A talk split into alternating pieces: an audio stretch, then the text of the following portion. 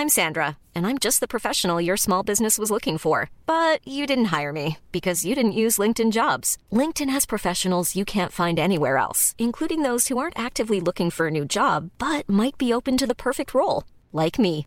In a given month, over 70% of LinkedIn users don't visit other leading job sites. So if you're not looking on LinkedIn, you'll miss out on great candidates like Sandra. Start hiring professionals like a professional. Post your free job on linkedin.com/people today. mukashimukashi.audio Avez-vous déjà regardé au fond de votre tasse? Le mar de café est un miroir. À chaque épisode, un café turc pour un autoportrait. Aujourd'hui, Christophe Servel, torréfacteur, créateur de Terre de Café. Il est l'un des premiers à s'être lancé dans le café de spécialité en France. Torréfié avec bonté, c'est sa devise. Ses cafés se dégustent comme des grands vins, et pour cet alchimiste du grain, le café turc était un territoire inexploré jusqu'à aujourd'hui. J'ai rendez-vous avec lui dans son atelier de torréfaction à Beson, en Île-de-France. C'est bon, c'est bon Medrai 1. C'est Bourbon Project? Qu'est-ce que vous faites? On teste la torréfaction. On se leurre pour diffuser au maximum le café sur les capteurs qu'on a dans la bouche, notamment sur la langue. Et le bruit, c'est pour faire passer l'air, et là, on, travaille la rétro-olfaction. On a on a la- l'acidité, l'amertume, et ensuite on a les arômes. Et quand on sent les arômes, en fait, on, on, on les sent pas avec la bouche, on les sent avec le nez. Et là, maintenant que j'ai cupé des cafés beaucoup plus fruités, celui-là, je le trouve plus plat. Et là, on a un problème, c'est soit le café, soit la torréfaction, soit les deux. Donc on va continuer à travailler pour, euh, pour, pour savoir justement.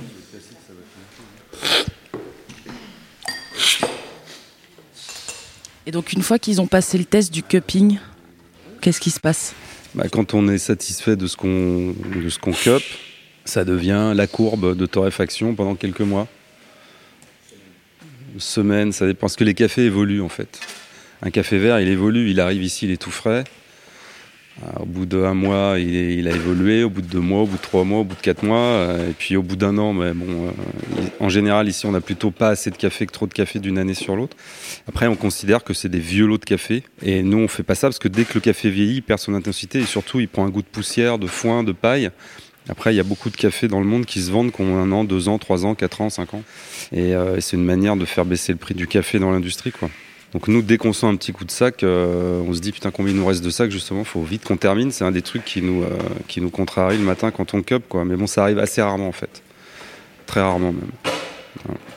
Et Tu les reconnais comme ça quand tu cup? Ouais, certains où on peut difficilement tromper quand on compte des Kenya ou certains Costa Rica ou des Éthiopies. Après, c'est euh, tout ce qui est Amérique centrale, c'est beaucoup plus c'est beaucoup plus dur parce que les profils se ressemblent plus.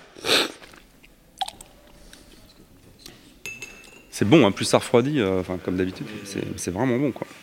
Ça, on l'a fait faire par notre euh, producteur euh, au Salvador, Mauricio Salaveria. Entre ce qu'on cup en pays producteur et ce qu'on reçoit, il y a parfois des petites différences. Là, c'est vraiment conforme, c'est super. C'est hyper bon même. C'est quoi ton territoire préféré? Ouais, c'est l'Éthiopie. Je crois que ça sera toujours l'Éthiopie parce qu'ils font des cafés merveilleux avec rien. Mais vraiment avec rien. Il n'y a pas d'eau, il n'y a pas d'électricité. Ils font des cafés sublimes parce que le café fait partie de leur culture, ce qui n'est pas le cas au Kenya par exemple. Café, on ne boit pas de café au Kenya quasiment. Et, euh, et c'est les cafés qu'on préfère nous parce que c'est les cafés qui sont les plus respectueux vu qu'on a euh, plein d'essences d'arbres différentes qui euh, vivent en symbiose avec le caféier, qui vont même jusqu'à protéger les caféiers. Il y a des graines acides ou amères qui vont chasser les insectes. Elles vont nourrir le caféier aussi, c'est-à-dire que toutes les écorces, les, les feuilles qui tombent et tout se décomposent, ça devient de l'humus. Euh, les vers de terre sont là-dedans, donc ils aèrent le sol. euh, et tout vit en, en symbiose. Et quand nous, on cueille des cafés, effectivement, il y a en général dans les beaux cafés d'Éthiopie euh, une vivacité, une complexité, euh, une floralité qu'on retrouve jamais à nulle part ailleurs. Prochain voyage en Éthiopie, c'est quand? Il va tous les, tous les ans en Éthiopie. C'est la Mecque, C'est le pèlerinage, l'Éthiopie. on peut dire ça. J'ai bu du café turc en Turquie. Je sais qu'en Turquie, au départ, je buvais du café turc parce que genre t'es en Turquie, tu vois, et après je buvais du thé. Donc c'est que je me souviens pas exactement du goût, mais je pense que si j'avais fini par du thé, c'est que le café, ça m'avait pas convaincu à l'époque. Mais j'étais beaucoup moins connaisseur qu'aujourd'hui. hein. Et t'as une petite idée du café que tu veux boire là, euh, à la mode turque? Bien sûr, ouais, on va aller totalement à contre-pied. Comme la mode turque, ça chauffe beaucoup et qu'on a tendance à développer l'amertume dans ce cas-là, bah, on va prendre des cafés qui sont torréfiés justement pour révéler le maximum de fruits et éventuellement de fleurs. Euh, Donc on, on va voir, on va faire ça, on va le moudre très fin, parce que le café turc, faut le moudre très très fin, Oui, il doit ressembler à du cacao. de la, ouais, de la farine quoi. On descend dans l'atelier de torréfaction?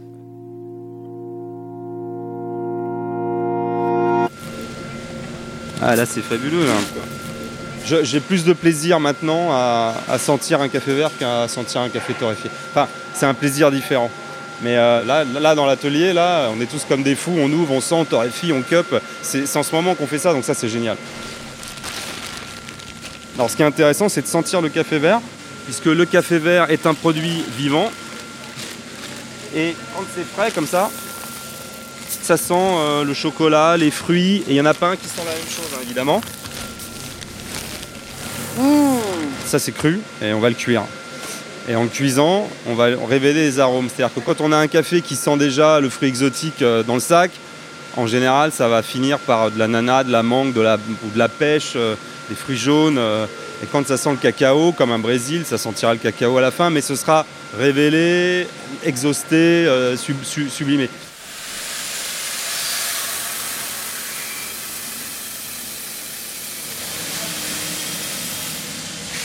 Alors, je vais voir avec les garçons ce qu'ils ont torréfié en méthode, ce qu'on appelle méthode douce. Ah bah voilà, parfait, parfait, génial. On va prendre un Gucci, Ethiopie Gucci, donc c'est un café nature, café de forêt. Ça sent les épices. Combien il te faut de grammes Trois bonnes cuillères à soupe. Alors il y a un truc qui est important dans le café, c'est les moutures. C'est-à-dire si je fais un café en expresso et que je le mue trop gros, j'aurai de l'eau. Donc chaque type de cafetière nécessite un certain type de mouture. La turque, c'est la plus fine. Quand on achète un café en supermarché, par défaut, en général, il est, il est moulu pour faire du filtre. Donc si on a une machine expresso ou une piston ou du, du turc, bah, c'est impossible d'avoir un bon café. Bon, en plus, le café, en général, en supermarché, faut bien l'admettre, n'est pas bon. En plus de ça. voilà.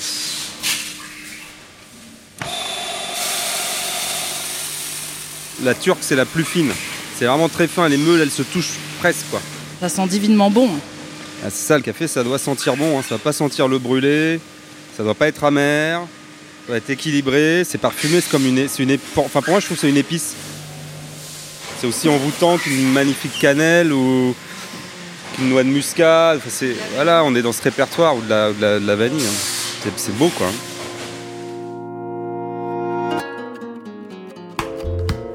Chaque tasse de café, ça doit être super bon. C'est une récompense, une tasse de café. Kawasofi, Christophe Servel, torréfacteur, terre de café. Je t'ai amené le, le Mehmet Effendi, c'est la boîte de café euh, turc. C'est ce qu'ils boivent là-bas. J'aime beaucoup, la, j'aime beaucoup la boîte. Ah, la boîte, elle est magnifique. On dirait une affiche de film de Fritz Lang. C'est juste magnifique, quoi. C'est sublime. Même les couleurs dorées. C'est trop, trop beau. Mehmet Effendi. Turc Kavezi. Kavezi, ça veut dire café Ah, il y a la recette. 5-6 grammes. Ah, ben voilà. Ils disent 5-6 grammes coffee pour 65 millilitres. Ah ouais, c'est costaud. hein. Donc c'est une- c'est la recette du café turc, totalement, quoi. On a la balance, on est pro. Nous, on fait rien sans balance. Parce que le secret, un des secrets du bon café, c'est de tout peser. Et ce que j'aime bien sur leur boîte, aux Turcs, c'est qu'ils donnent une recette. Et ça, c'est rare. C'est super rare. Donc ça veut dire qu'il y a déjà une belle culture du café. Donc on va mettre 10 grammes de café pour 130 grammes d'eau.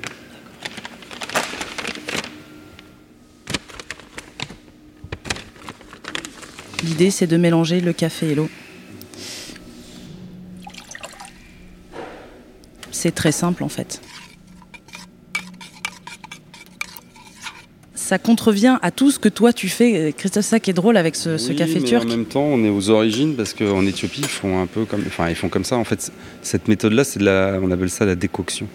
Quand on va dans les plantations, dans les fermes, là-bas, c'est encore pire par rapport au précepte du café de spécialité. Quand on cuit un café, quand on le fait, on dit qu'on doit attendre pour le filtre au moins 24 heures et pour l'expresso au moins une dizaine de jours avant de le faire. Parce que c'est gazeux. Le café, il faut qu'il dégaze. Et alors en Éthiopie, c'est formidable parce qu'il torréfie sur une pierre. Il y a des grains qui sont marauds, qui sont noirs, cramés, parce que forcément sur une pierre avec le feu, un feu de bois en dessous, tu contrôles pas du tout ta cuisson. Il le moue au pilon, paf, paf. Et donc on peut s'attendre au pire parce que le café vient d'être torréfié, plutôt mal torréfié, faut, faut bien l'admettre. Il est hyper frais, mais, mais, mais c'est bon. Franchement, on s'est pris des claques. C'était vraiment très, très, très, très bon. Donc les règles dans le café, il y en a, mais euh, c'est relatif. Ouais, là ça bouge, là. Il se passe un truc. Qu'est-ce que ça sent bon, quoi. C'est beau, hein. Pour ce café-là, faut avoir un peu de temps. Ah ouais. hein. C'est une cérémonie, quoi. Sans ça, c'est divin. C'est divin. Ça sent, ça sent les fruits. On dirait du caramel un peu. hein. Ah, là, ça boue. hein. ça boue en dessous. Ça, ça boubouille. T'es prêt? C'est parfait. Je pense qu'il a un goût là que je connais pas. Je suis pressé de le goûter pour voir justement parce que ça, ça bouillait quoi quand même. Donc euh, même un tout petit peu, mais quand même ça bouillait. Donc euh, ouais, c'est c'est intéressant, c'est excitant.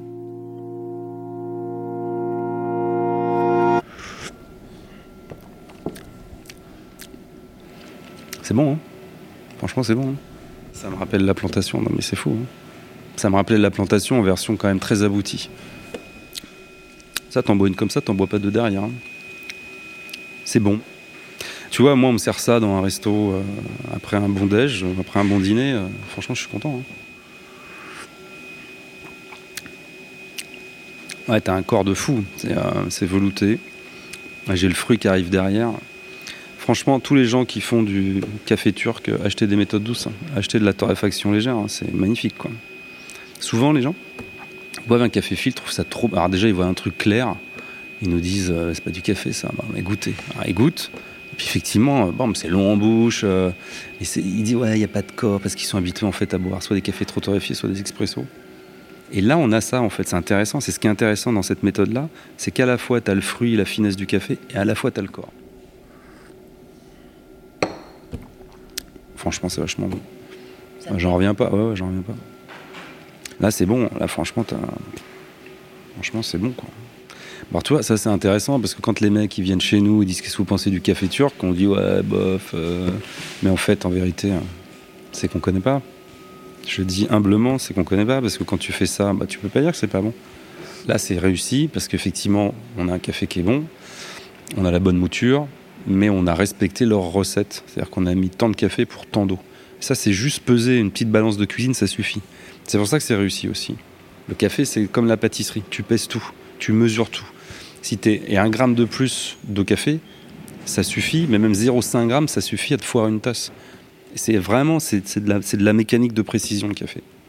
Il faudrait des cours dès l'enfance pour que maintenant nos cafetiers nous fassent vraiment du bon café. Parce que des fois, tu vas dans un bistrot, mais c'est juste l'horreur. Ouais, mais tu vas dans un bistrot, c'est pas bon. Le café L, tu connais le café L? Ah, C'est le café, euh, le café italien L. Le café S, le café Sega. Là, on touche le fond. euh. Bah, après, il y a toujours pire dans la merde. hein. Euh, c'est impossible aujourd'hui de boire un bon café dans une brasserie. Alors, tu vas avoir cinq exceptions à Paris, peut-être, mais donc tu vas plus. Et moi, j'y vais plus. Tous mes copains, ils y vont plus. Tous nos clients n'y vont plus. Tous les touristes, ils n'y vont plus parce qu'aujourd'hui, on est un peu en retard sur le café en France. Tous les anglo-saxons, tous les asiatiques, une bonne partie des russes, les chinois, je t'en parle même pas, eux, avant d'aller boire un café, ils regardent sur des applications café où ils vont aller boire un café. Et personne va leur donner le petit bistrot du coin de la rue où, tu vois, où tu bois un verre. Et c'est dommage parce que ça fait partie du folklore parisien, ça. Mais les mecs, ils se sont suicidés. On les a tués, quoi. Ouais, tu vois, il est encore meilleur maintenant. Quand ça refroidit, t'as l'acidité qui remonte, là, c'est super bon. Ça sent l'orange sanguine, là. Magnifique. Magnifique. Magnifique. Alors, la beauté du truc, c'est que ça fusait. Je sais pas combien de temps, c'est pas amer du tout. Mais plus, ça, plus t'as le café dedans, plus c'est caféiné. Là, c'est très caféiné. Ça, c'est fort. hein. T'as fini ton café, on va retourner la tasse. Ok. On y va. Et je soulève la tasse là Je la laisse D'accord. Là, on va attendre que le marc descende, vienne se déposer dans la coupe. J'aime pas les superstitions, j'aime pas, les, livres sacrés. Je, crois, à, je crois, je crois à moi déjà. J'essaye. je crois à ma famille. Je crois, je crois à certaines valeurs universelles. Crois à la puissance de l'univers. Surtout, je crois qu'on n'est pas grand chose. Tout ça mais surtout pas euh, les dogmes et euh, les livres sacrés. Ça, ça m'intéresse pas. Je me souviens très bien de mon premier café parce que moi j'ai une famille de torréfacteurs. Mon grand-père était torréfacteur, ma mère aussi. Ma mère, elle a, tout vendu dans les 80. Euh, et, je bossais avec eux tous les mercredis et tous les samedis. J'avais le droit. Je faisais le service. Ils avaient des brûleries, mais il y en avait une, elle dépotait. Il y avait la queue. C'était la folie. C'était dans un centre commercial à Créteil. Euh, j'allais aider, je, me faisais mes 50, mes 50 francs à l'époque, je me souviens. je faisais le service, euh, je rendais la monnaie, je débarrassais les tables, je faisais la vaisselle, je remplissais les paquets de café. Et le samedi, même après plus grand, quand j'avais à partir de 13-14 ans, je, restais tout le samedi après-midi et je servais le café aux gens. Et tout ça, je le faisais, je buvais pas de café. J'étais trop petit en fait. Et après, en fait, j'ai commencé à boire du café au lycée, comme beaucoup de gens. Et chez moi, j'ai toujours eu une machine expresso avec un moulin, toujours. J'avais envie d'extraire un café, je voyais ma mère faire et tout. Et c'était de jouer avec cette machine et ce moulin. En fait, c'est ça. En fait, c'est de jouer avec cette machine, d'arriver à extraire un beau café qui m'a fait le boire. Et je me souviens le jour où je l'ai bu. Et là, et je m'en souviens parfaitement bien première tasse de café, j'avais essayé avant avec mon grand-père et tout, mais vraiment j'aimais pas ça. Et la première tasse où je me suis dit en fait c'est bon quoi. Et puis je me souviens, je partais au lycée et sur le chemin de lycée, je me suis dit putain, j'ai une patate. Euh, et ah c'était parti. Ah c'était parti. Ah, c'était café tous les matins, le midi, euh, avec les copains. Après j'étais à la fac, on carburait au café, pas que, mais beaucoup de café. Et, euh, c'était parti. Et depuis j'ai jamais arrêté. En fait, c'est comme ça que c'est arrivé. J'ai une famille de tradition de café. J'ai fait autre chose pendant 20 ans. Et à un moment où, dans ma vie, j'en avais marre de ce que je faisais et tout, on avait une réunion avec des chaînes de télé pour un truc de financement de, films. Et euh, il y avait une machine d'espresso. Et euh, panique, euh, une demi-heure avant ou une heure avant, bref, il n'y a plus de capsule. Ah, il n'y a plus de capsule, putain, drame. Donc à l'époque, on était rue Saint-Honoré, je me souviens. Je vais rue Scribe, à l'époque il y avait Nespresso, et je vais acheter des capsules. Et je m'étais jamais intéressé au prix, au phénomène, à tout l'univers de la marque et tout. Et je vais dans cette boutique et là je comprends tout. Je comprends que les consommateurs se sont fait avoir par une marque, par George Clooney, j'adore l'acteur, bon, et c'était tellement bien fait le truc. Vous êtes membre du club Non. Ah, vous allez acheter des capsules Bah oui. Ah bah donc vous êtes membre du club. Ah bah d'accord, bah c'est super. Et puis surtout, euh, je voyais les mecs qui repartaient avec un sac de capsules, donc une capsule égale un café, donc ils repartaient avec, je sais pas, 50, 100 cafés, ils repartaient avec 200 balles de café, quoi. J'hallucinais totalement. Et là, je me suis dit ce matin-là, on peut faire du beau, parce que les gens achètent cher, et du pas très bon. Mais euh, je me suis rendu compte vite fait qu'effectivement, on pouvait vendre des cafés 3, 4, 10 fois moins cher en payant des, super cafés que Nespresso. Donc je me suis dit, là, il y, a, un truc à faire. C'était surréaliste ce matin-là. Et je suis rentré, je me souviens, je suis rentré avec le sac Nespresso. J'avais vraiment l'impression de m'être bien fait enfler. Tout le monde était content. On a fait notre réunion et après, je sais que dans ma tête, c'est pas. Je sais que dans ma tête, je cherchais un truc en fait parce que je, commençais vraiment à en avoir marre de, ce que je faisais. Et dans ma tête, c'était parti quoi. J'y vais là? Ouais. One, two, three. Hop là. Tu sais, ça m'évoque quoi? C'est il y a pas longtemps, j'étais sur l'Atlantique. Ça m'évoque la plage à marée descendante. Là, tu sais, quand t'as les, les petits bancs de sable. Là. Regarde, t'as une espèce de patate bonhomme. Regarde, t'as les deux yeux, t'as le nez qui lève les bras. Tu le vois ou pas? Voilà, donc j'ai ma, ma, patate bonhomme. Elle est marrante d'ailleurs. Elle lève les bras. Hé, hey, les gars, euh, buvez-moi Ou me buvez pas Me lavez pas Marrant. Hein? Ces petites, petites, mains là, en forme de moufle là. On voit bien les deux yeux là, c'est marrant ça. J'ai envie de prendre une photo, tiens, attends, je vois. Potato Coffee, lui, on va l'appeler. Tac, tac. Génial. On voit bien là. Eh mec, Ça te ressemble, cette position L'optimisme? C'est vrai que je suis optimiste, mais euh, faut être optimiste dans la vie, sinon on fait rien, je pense.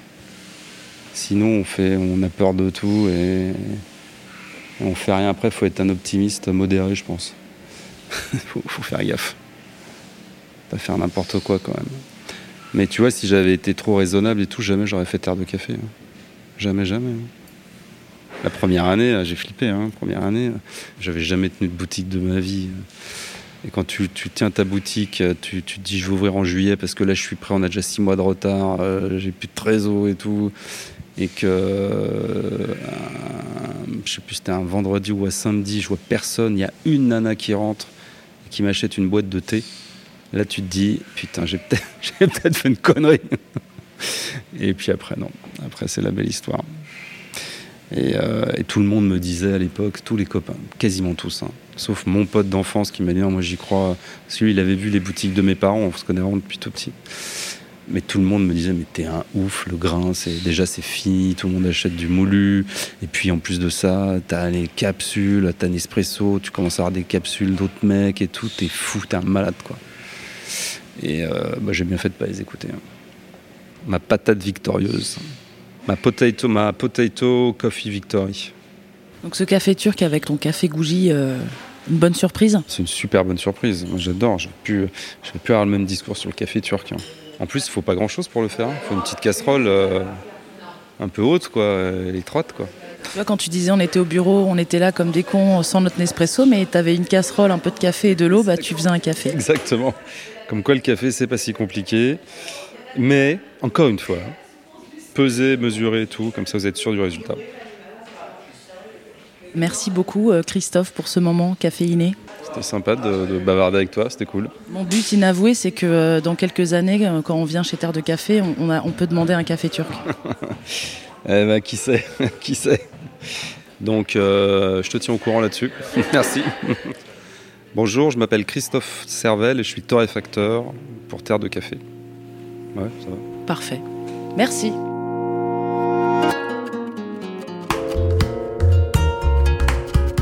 Pour découvrir la tasse de café de Christophe, rendez-vous sur Facebook, Twitter et Instagram, arrobas Kawasofi Podcast.